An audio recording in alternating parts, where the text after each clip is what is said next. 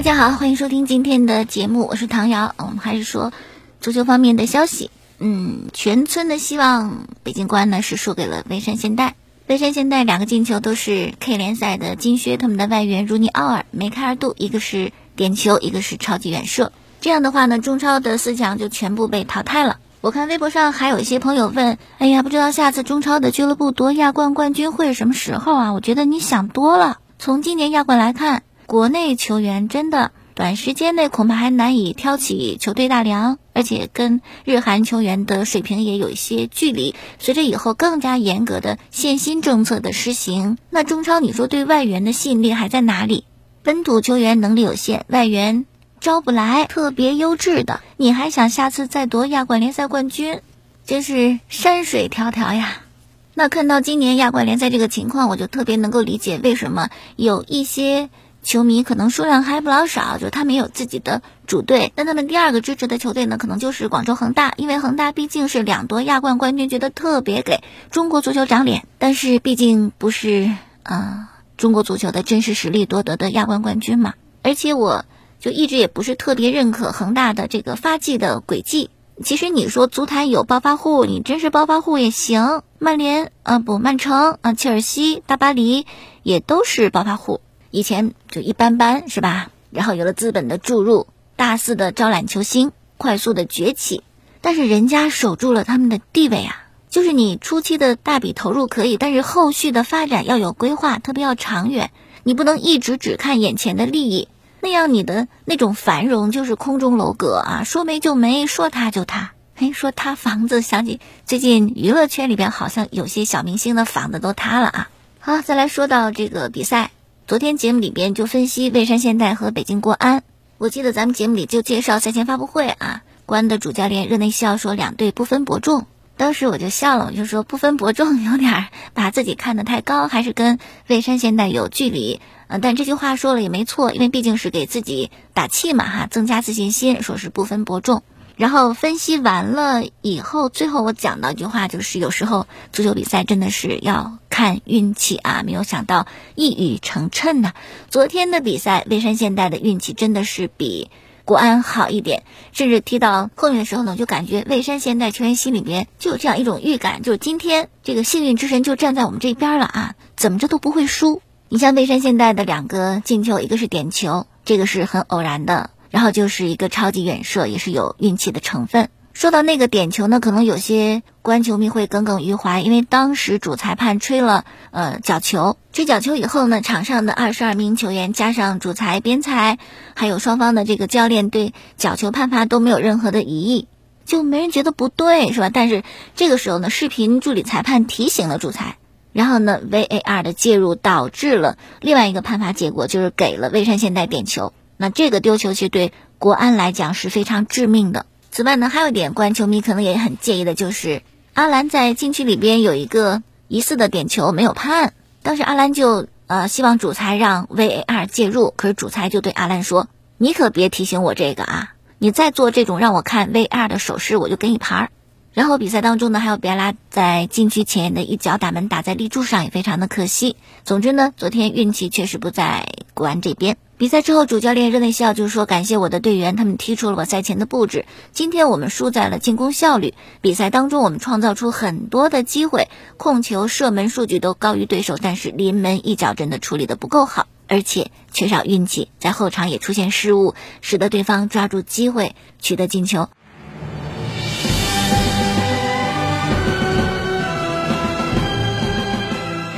呃，确实，国安在数据方面还是不错的啊。”你像这个射门一共是二十二次，射正八次，还打中一次立柱。但这样的攻势不但没有挽回败局，而且连一个球都没有进，也确实很诧异。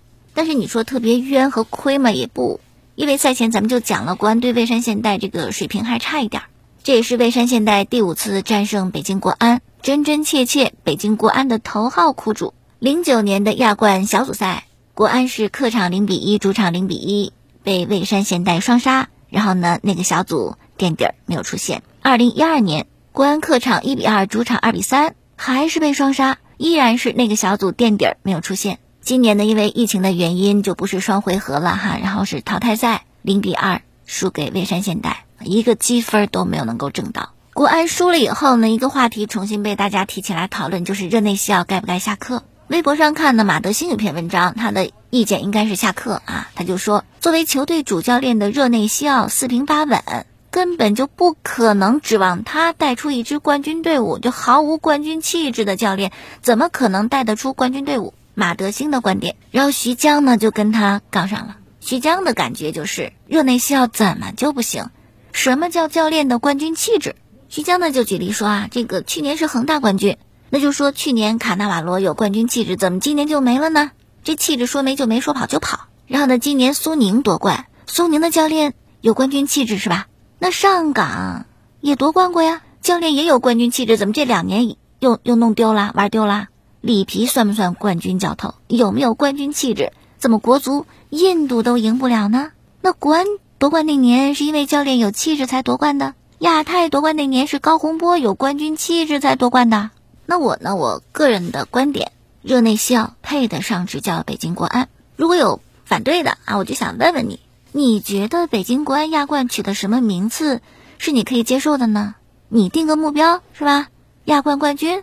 或者东亚冠军，你定完目标以后，你再睁大眼睛看看你定的这个目标，你自己相信国安能够完成吗？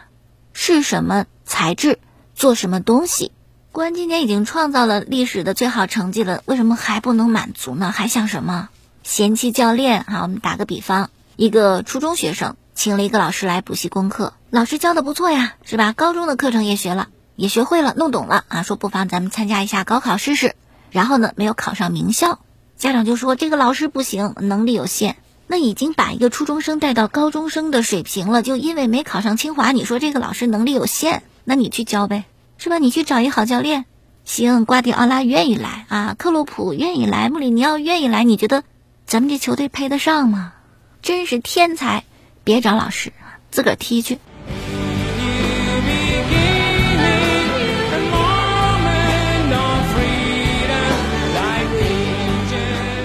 好，下面咱们再聊一聊国安到底是哪出了问题哈。首先呢，就是本土球员吧，我觉得国内球员跟韩国球员的差距还是挺大的。像蔚山现代这个球队的风格，他们在高位逼抢的情况下还是可以打传控的，球队非常整体，打法很成熟，传控技术也很棒。再有一两个很好的外援，我觉得我们只能输得更惨。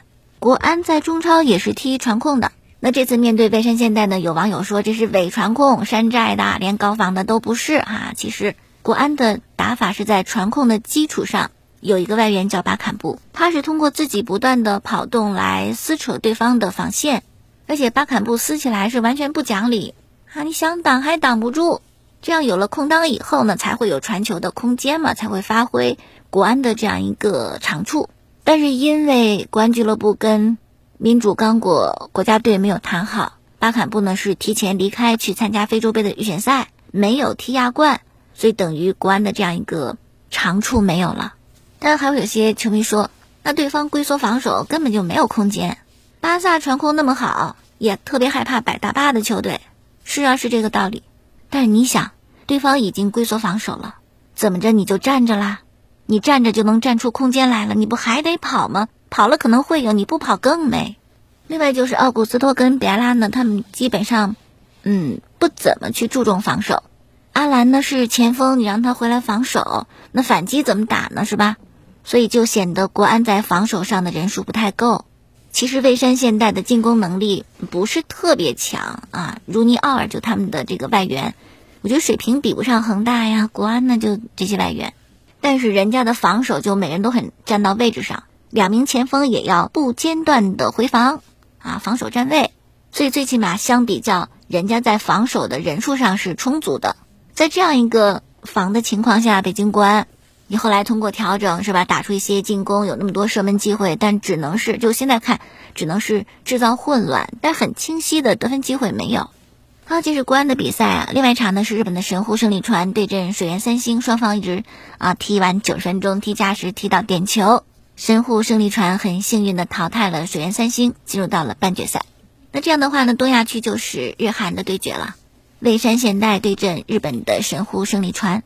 从零二零三赛季亚冠改制以来呢，这是第三次的东亚区的日韩对决。前两回都是日本球队获胜，而且最终拿到了亚冠的冠军奖杯。这回看蔚山现代了，会不会改变一下历史啊？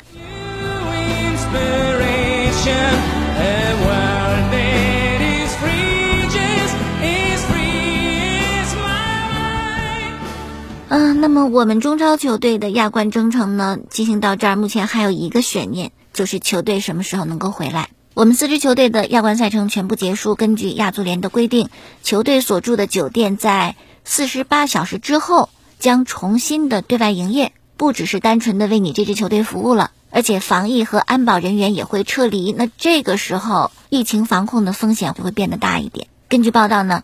现在中超各俱乐部的回国航线的申请还在等待审批当中，足协跟各俱乐部呢正在和相关的部门进行积极的协调，已经取得一定的进展，争取早日的解决问题。而且因为你没有比赛了嘛，亚足联也不再提供训练场所，所以球员就只能在酒店里待着。恒大就有很多球员在社交媒体表达了特别想回国的这样一个愿望。根据球队的相关人士介绍，恒大目前是五十九人滞留在多哈。而且呢，参加亚冠的各个俱乐部还都有很多国脚嘛。那我们国足还要备战三月的世界杯的预选赛。三月备战的话，一月、二月会集训，中间还有春节。所以国脚们如果继续滞留，再加上回国以后十四天的隔离，一方面是对国家队的备战有影响，另外一方面就大家的心态、心情没有得到缓解，一直在这样一种压力下、厌烦的这样一个嗯心情当中，其实对备战也不好。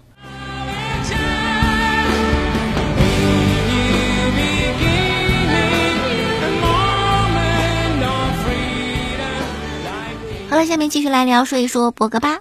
耽误了两年时间啊，这个曼联高层终于想明白了，怎么着也得把博格巴给送走了。昨天说过，这个导火索就是曼联对阵莱比锡的比赛之前，生死战之前，博格巴的经纪人拉奥拉呢就在都灵体育报的采访当中说呀，博格巴肯定不跟曼联续约啊，在那儿踢的不开心，过得也非常的不开心。然后呢，曼联就输给莱比锡，然后就开始踢欧联杯。关键比赛之前弄点这事儿，这不是。博格巴团队的第一次操作，在穆里尼奥执教曼联的时候，博格巴本人也好，还有他的团队也好，很多次对外表示踢得特别不开心。那为啥不开心呢？因为穆里尼奥的战术当中要求博格巴踢后腰，博格巴觉得我是前锋啊，你让我踢后腰干嘛？这不是我喜欢的位置啊，不高兴。后来就迁就大牌啊，穆里尼奥就把阵型为了博格巴修改为四三三，让他踢他很喜欢的。边中场位置，但怎样让你踢你合适的位置，你也没有特别好的表现给教练啊！而且因为将帅不和，这个球队闹的是乌烟瘴气的。后来就是穆里尼奥下课嘛，下课以后呢，接手的是索尔斯克亚，他就吸取经验教训，哎，我得伺候好这个博格巴，让你踢你特别喜欢的位置。果不其然，换帅以后，在这种新鲜劲儿的情况下，博格巴踢的还比较稳定，还不错。算是他曼联生涯最好的一段时间，然后也公开说啊，我希望寻找新的挑战，怎么怎么样？看来就很想好好干的意思。但没想到赛季开始不久，就又长期的伤停，那你不能踢比赛，曼联阵型就会发生变化，变成了四二三幺，又不适合博格巴了。那等到博格巴复出以后呢，又闹脾气啊，不想打后腰。可是你算啥呀？球队真是需要围着你转吗？阵型得因为你的喜好去排吗？这肯定是不对的，是吧？是你伤愈以后，你看到球队战术改变，你要尝试改变自己适应球队，不是你不乐意啊？你自己说或者通过经纪人的嘴来表达你的不满，这都说不过去。当年啊，博格巴跟穆里尼奥就闹矛盾，就天生性格就合不来。当时穆帅接手曼联的时候呢，沃德伍德就提议说让吉格斯帮你。吉格斯让他来管这个博格巴，这孩子不好管。穆帅没同意，因为呀，就一只眼睛就看不上吉格斯。你看你那些丑闻闹的，弟媳门是吧？穆帅很注重家庭，就不想跟这种人合作，就没有同意吉格斯来。然后他真的就管不住博格巴。更糟的就是，当穆帅跟博格巴对立的时候，曼联这支俱乐部选择的是挺球员，毕竟教练走了，再找一个。那博格巴是我们花大价钱买来的，说不要就不要啦，那不是啪啪打自个儿的脸？你当时怎么选的人？所以呢，曼联的选择就是保住博格巴嘛。穆帅就下课了，而且特别背锅，就指责他能力不行了，教曼联教的是什么呀？历史最差的。其实不是，因为穆帅当时给曼联提一个要求啊，就是你给我引援一名中卫霍伊比尔，我就需要他，能像疯子一般踢球的那种人，咬紧牙关给对手施压啊，我就要这种斗志。但是曼联不给买，要的球员不买，也不向着你，你说穆帅怎么可能在曼联成功？然后执教热刺，对吧？还是提议买霍伊比尔，结果热刺买来以后怎么样？眼瞅着这个态势，奔着英超的冠军有力争夺者就去了，不知道沃德伍德会不会后悔啊？但不管怎么样，博格巴继续闹这么一出，反倒是给穆帅平冤昭雪，人家还是有能力的哈。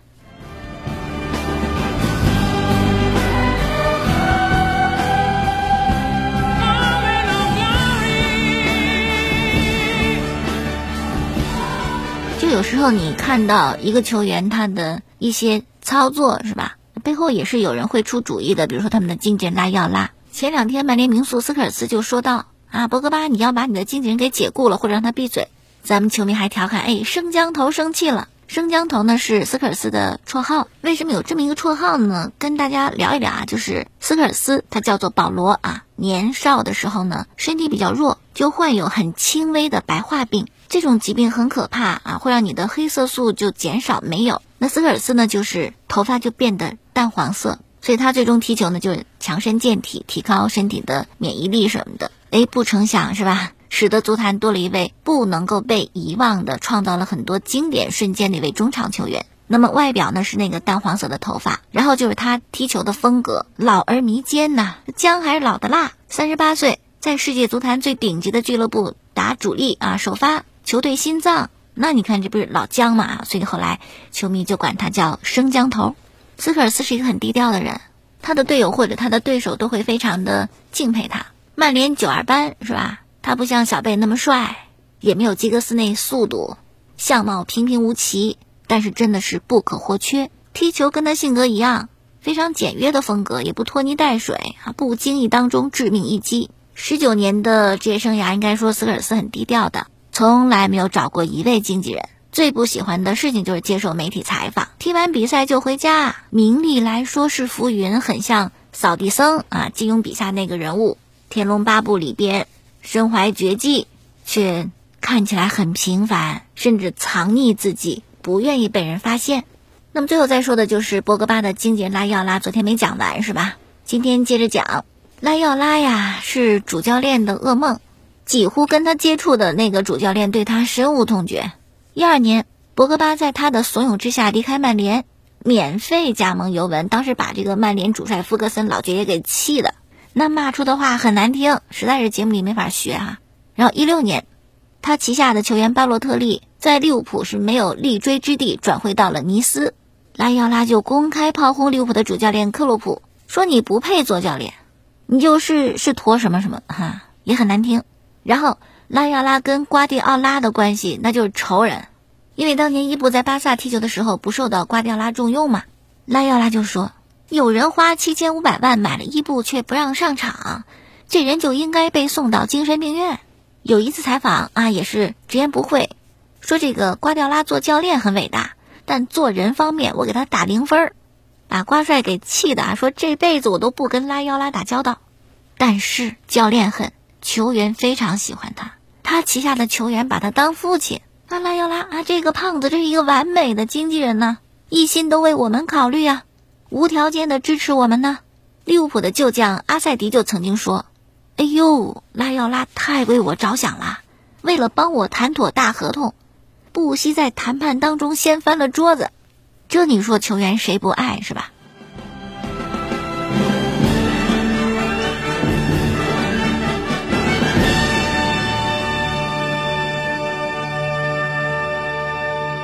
当然，那么卖力的谈合同，肯定也是为了自己，不单纯为球员。合同谈下来，自己拿的佣金也多嘛，中介费也多。但是拉要拉可不是这么简单的，有头脑，有智商。因为爱钱，他也深知想挣到更多的钱，你得奉献，然后换取球员对你的信任。所以你看，巴洛特利特别依赖拉要拉。有一年，巴洛特利在家里边玩烟花，是吧？然后着火了。火起来以后，你知道吧？第一时间巴洛特利打电话给拉药拉，说快来吧，我们家着火了。电话那边拉要拉哭笑不得，说你给我打电话干嘛？你叫消防队啊？是巴洛特利八神脑子不太够用是吧？可能没想到消防这块儿，但是也从另外一方面说明他心里边对拉要拉的依赖。还有这个伊布多难管呢，那么自负骄傲一个人，特别听拉要拉的。一个词形容：言听计从。伊布跟拉要拉的最早见面应该是在荷兰的时候，当时伊布还在阿贾克斯踢球，不好好踢，爱炫富啊，豪车金表、大链、大金链子。当时拉药拉就问他。说你想成为世界最佳球员呢，还是想成为那个最能炫富的球员？触动到心底。伊布回家想了一会儿之后呢，就主动打电话给拉药拉说：“我想让你做我的经纪人。”拉药拉说：“行，没问题。但是啊，你听我的，把你的车给卖了，金表给卖了，每天至少训练三回。你现在表现太垃圾啊，没有出路。”后来伊布就照着做呀，真的还就成名了，频繁的加盟转会各大豪门之间。一共六回，外人就说伊布被这个拉要拉这大胖子给榨干了，踩在伊布身上挣钱。但伊布不以为意，甚至还自己调侃说：“这个拉要拉呢，要把我的所有钱都给挣完。”所以你看，很矛盾是吧？一些人眼中的人贩子，足球经纪人拉要拉，却是球员心里边最好的经纪人。在某些地方，他真的是做到了一个经纪人能够做到的极致。好了，今天就说到这儿。蜻蜓、荔枝、喜马拉雅上搜索“唐瑶说体育”，可以听到往期的节目录音。明天我们再见。